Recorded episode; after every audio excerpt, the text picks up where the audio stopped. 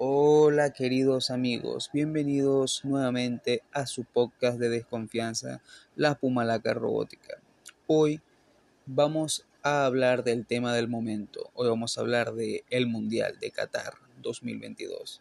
Sabemos que este Mundial ha traído bastante, bastante polémica, sabemos que tiene ciertas historias, ciertas cosas, pero bueno, es un tema bastante interesante para hablar. Eh, el día de hoy, cuando estoy grabando esto, la fase de grupos está a punto de terminar. Hoy son los últimos partidos. Y ya las llaves para los octavos de final están a punto de oficializarse. Y veremos una buena fase final del Mundial. Pero, eh, antes de dar mi opinión, que digamos que quiero dar la opinión sobre el Mundial, vamos a repasar unas cuantas curiosidades del Mundial de Qatar, que son bastante interesantes. Vamos a tratar de meternos en curiosidades no tan negativas como las que se han estado escuchando en la mayoría de redes sociales, para tratar de darle un poco de color a esto. Un ejemplo, como que durante el Mundial de Qatar 2022 se disputarán 64 partidos eso es como en la mayoría de los mundiales que son de 32, de 32 selecciones. Pero la pequeña particularidad que tiene es que va a ser el mundial más corto a nivel de días, porque se va a jugar entre el 20 de noviembre y, entre el, 10, y el 18 de diciembre, cuando usualmente los mundiales duran alrededor de un mes. Este va a durar menos de un mes, 29 días. Otra de las particularidades del mundial es que Qatar es el país más pequeño que ha, organizado un mundial, el más pequeño tanto en eh, longitud, o sea, tanto como tamaño territorial, como también es el más pequeño a nivel de población, con solamente 2.900.000 personas. Eh, otra de las curiosidades también es que el mundial va a ser eh, pionero, a pesar de todas las quejas que se han hecho con respecto a la misoginia, que eso lo hablaremos más adelante, va a ser pionero en, el, en la utilización de mujeres árbitro y se va a contar con seis mujeres eh, que arbitrarán o serán eh, árbitros ayudantes de principales. Otra de las curiosidades también es la implementación de el nuevo bar automático que va a ayudar más que todo a lo que es, es, el fuera de juego. Lo hemos estado viendo en la fase de grupo que ha anulado unos cuantos goles, ha dado unos cuantos goles. Eh, digamos que tiene un poco de polémica, un poco de salseo, pero realmente sí me parece que a nivel tecnológico y a nivel de, de darle un poco más de justicia al fútbol, este va a servir. A pesar de que, digamos, selecciones como las que yo apoyo se vean eh, se vean dañadas por ello. Metiéndonos más en, en en curiosidades más específicas, podemos hablar de la selección de México, que es el equipo con más derrotas en la Copa del Mundo y que es también el equipo que más partidos ha jugado, pero no ha salido campeón. Eh, hablando de Cristiano Ronaldo, acaba de cumplir el récord de marcar en cinco mundiales seguidos de forma consecutiva.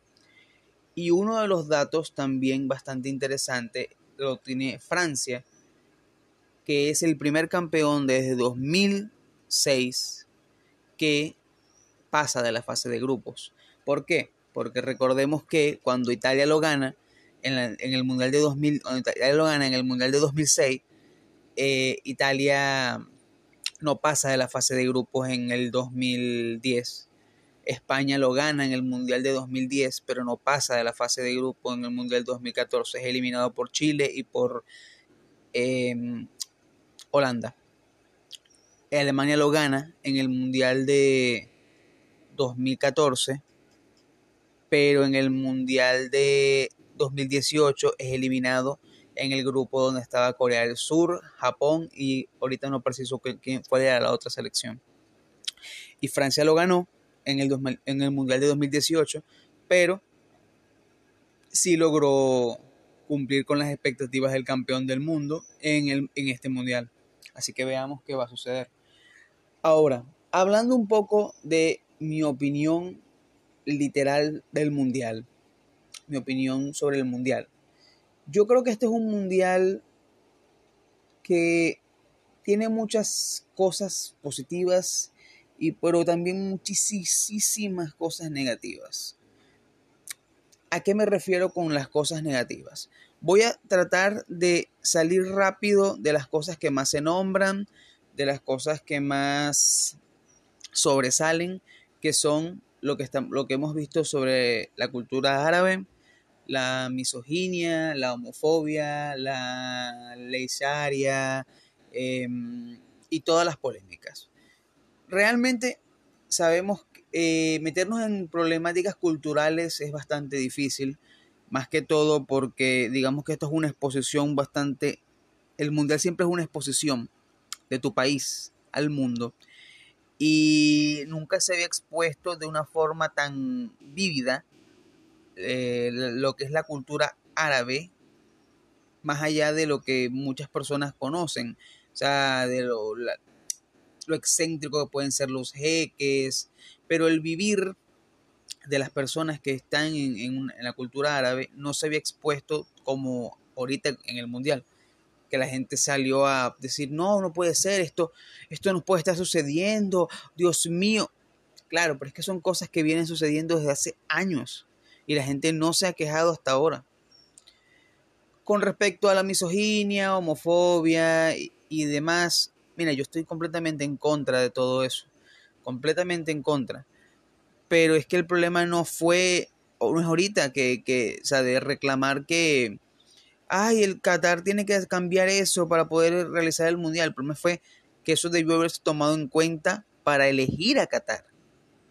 O sea, el problema no es 2022, el problema es 2010, cuando se eligió a Qatar como sede. Ese fue el problema.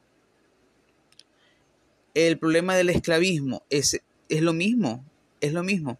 Tú estás eligiendo una, un país que no tiene una cultura futbolística arraigada.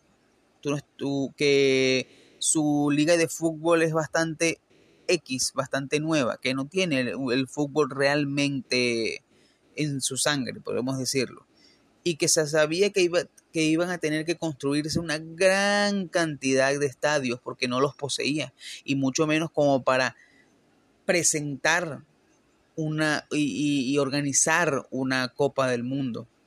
Es algo que no tiene sentido. No puedes entregarle el mayor evento deportivo, sacando por los Juegos Olímpicos del mundo, a un país que no tiene esa herencia deportiva. Sí, pues, eh, digamos que es una forma de presentarle el fútbol a las personas que no lo conocen y que no tienen la dicha de, de jugar fútbol y los niños cataríes, sí, pero es que con todo lo que se ha realizado, al final, al final no, no, no vale la pena porque no va a ser un mundial que vaya a quedar para la historia más allá de su polémica. Porque vamos, yéndonos a, a, los partidos han sido buenos, en su mayoría ha, habido muchos partidos buenos, ha habido batacazos como lo de como Japón ganando el grupo de la muerte, Argentina perdiendo su primer partido, eh, los récords que nombré, como Cristiano marcando en, su quinto mundial consecutivo, México siendo la decepción del grupo, eh, Ecuador jugando un fútbol excelente, pero igual siendo eliminado por Senegal. Hay un montón de datos deportivos muy buenos. Y es que nadie ha dicho que en lo deportivo este mundial vaya a ser malo. El problema es que la organización fue terriblemente mala de por sí la escogencia de Qatar fue una muy mala idea. tengo rato diciéndolo. La escogencia de Qatar fue mala idea porque no tiene no tenía la infraestructura, no tenía la herencia deportiva, había el problema de, que era prácticamente la presentación de, la cultura árabe, que es una cultura que no mucha gente entiende, que yo mismo no entiendo, que hay cosas de la cultura árabe que yo no entiendo, que no comparto, que no voy a compartir. Y que todo eso debió haberse tomado en cuenta, pero lo que se tomó en cuenta fue el dinero de Qatar hay un montón de acusaciones, un montón de problemas, un montón de cosas que se han dicho de sobornos a Joseph Blatter, a Yania Infantino, en general, con respecto al Mundial de Qatar. Eh, que lo que hacen es hacer que el Mundial quede a deber, sumado que la organización de la fecha no tiene sentido. No puedes hacer un mundial en plena media temporada. Los jugadores van a estar mucho más propensos a, lesionarse. Las selecciones van a tener eh, la dificultad de que muchos de sus, de, sus jugadores se van a lesionar antes, porque obviamente muchos jugadores se lesionan en, en estas fechas, así a media temporada, porque la temporada está siendo sumamente fuerte, fuerte. Obviamente el conteo de partidos fue mayor porque la Champions tuvo que reducir su cantidad, su cantidad de tiempo entre partidos, eso hace que las ligas también se compriman más y los jugadores estén más presionados, más partidos, más partidos en menos tiempo y eso hace que haya más propensa a las lesiones. Jugadores como Sadio Mané se lesionaron, que era la estrella eh, total de Senegal. Jugadores como Karim Benzema, Benzema actual balón de oro, lesionado también. Entre otros, entre otros. Hasta, hasta Lionel Messi, prácticamente el mejor jugador de la historia, llegó con una pequeña lesión pero lo infiltraron y ha podido jugar los partidos, hasta ha marcado dos goles y todo eso. Pero son riesgos que no se correrían si el mundial realmente se hubiese, se hubiese realizado en un país donde se pudiese realizar en su fecha normal, de junio a julio. ¿Por qué? Porque obviamente Qatar, por sus enormes temperaturas, no puede jugarse durante el verano. Entonces tiene que jugarse durante invierno y aún así con estadios con aire acondicionado o con aire artificial, con que, recoge el aire y lo suelta para tratar de mantenerlos en un clima frío. Pero es muy difícil. La mayoría de partidos se tienen que jugar en la noche. Es sumamente complicado. Para mí el problema no es 2022. O sea, el problema no es este año, hacer una revuelta este año, ponernos a hacer TikToks y decir, ay Dios mío, no, vamos a boicotear el Mundial de Qatar este año porque no aceptan a los gays, porque no aceptan a las porque odian a las mujeres. No, es que ese, ese no fue el problema. El problema es 2010, cuando se dijo que Qatar iba a ser la sede del Mundial, debió haberse analizado todo eso, debió haberse este haber visto cuáles eran las situaciones, los recursos, lo que se tenía que hacer, cómo era la gente, cómo era la situación política, social allá, y ahí sí intentar el boicot, porque no se estaba realizando el mundial, no era el año del mundial, o sea, ese era el momento, no ahorita, no 12 años después, no cuando ya se hizo un mundial en Rusia, donde hay, no el mismo tipo, pero sí una gran represión, igual contra los gays, igual contra las mujeres, igual hay un montón de problemas y la gente igualito, ay bueno, sí, este, en el Mundial 2018 lloraron y, y lagrimearon, pero más nada. Y igual que nos ponemos a hablar de las, las 6.500 personas que murieron, que es una cosa terrible porque se llevó al esclavismo, las muertes fueron de forma muy sospechosa, demasiado sospechosa, y eso nos lleva a, coño, en esos 12 años que se estuvieron construyendo esa gran cantidad de estadios que, se están, que, que están ahora para la realización del mundial, y se envió que empezó a morir gente y, se, y, salían las noticias, porque en el transcurso de esos 12 años no se hizo el boicot? Ya en el, en el año de donde se va a realizar es muy difícil, Es muy difícil realizar algo como eso en el mismo año. Tiene que ser antes. Tiene que ser una presión social, una presión social, una presión política. Un ejemplo muy claro, yo siempre lo he dicho, que es la guerra de Vietnam. Estados Unidos no perdió la guerra de Vietnam en el campo de batalla. No perdieron una sola batalla, literalmente. Pero la perdieron en su casa, en Estados Unidos, con la presión social de los grupos, tanto los, Black Panthers, los grupos sociales, este, pro mujeres, pro antiguerra de Vietnam y un montón de cosas. O sea, la presión social sirve. Yo no soy muy a favor de ese tipo de situaciones, o sea, pero sí entiendo que puede, puede llegar a servir para ciertas eh, circunstancias. Y esta era una de esas. En este momento era que se tenían que quejar. O sea, en el, en el de en 2010, cuando se presentó la candidatura y cuando se aceptó la candidatura. Porque si es un mundial que no tiene la infraestructura, que no tiene la herencia futbolística, que no cumple con ciertas condiciones políticas y sociales, que lo que va a traer es problema, que lo que va a traer es conflicto, ¿por qué le das el mundial a ese país? Tiene que haber algo de por medio. Y lo hay, lo hay, se sabe, se ha admitido que lo hay, se, admite que lo, que lo hubo. Y futbolísticamente este mundial va a ser bueno, porque los jugadores vienen, obviamente, en cierta euforia y en cierto momento de, la temporada. Va a haber unos que, como dije hace rato, van a estar lesionados o se van a lesionar, y, pero va a haber otros que van a estar on fire y eso hace que, que los, o sea, eso hace que, el, que la calidad futbolística sea bastante amplia. Ejemplo, un jugador que ha hecho una muy buena temporada es Gakpo de Holanda. Y ahorita está haciendo un mundial de puta madre. De puta madre. Tres goles en tres partidos. Además de que prácticamente ha jugado muy, muy, muy bien. Pero como también tenemos los casos como Gakpo, o los casos como Julián Álvarez, los casos como Frenkie de Jong de la Holanda, que viene jugando excelente en Barcelona y también está jugando un muy buen mundial. Tenemos los casos como de Sadio, como de Benzema, entre otros jugadores que se lesionaron. Porque obviamente en esta temporada habrá jugadores lesionados, pero también habrá jugadores que estén on fire.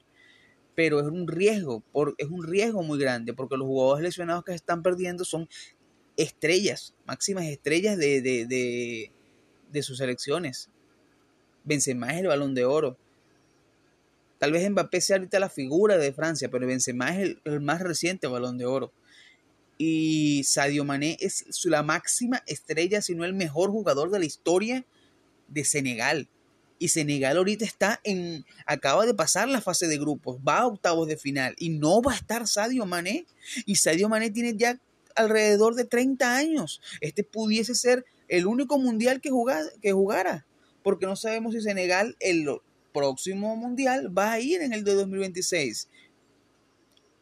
Y son cosas que tú dices, verga, Benzema tiene 35 años, este es su último mundial. Y no lo, o sea, este hubiese sido su último mundial y no lo va a jugar siendo balón de oro. Es muy jodido, es muy jodido, muy jodido. De verdad que es demasiado jodido. Pero esa es solamente mi perspectiva.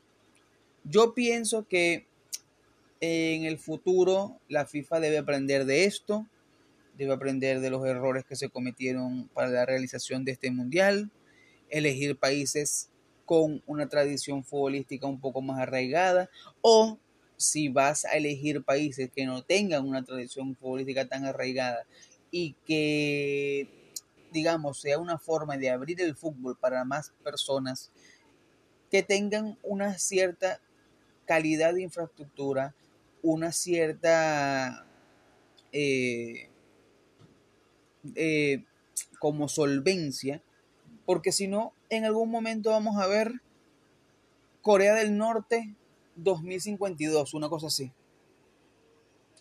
Afganistán 2070 O sea, no tiene sentido. Bueno, eso fue todo por hoy. Sé que me extendí un poco en la opinión.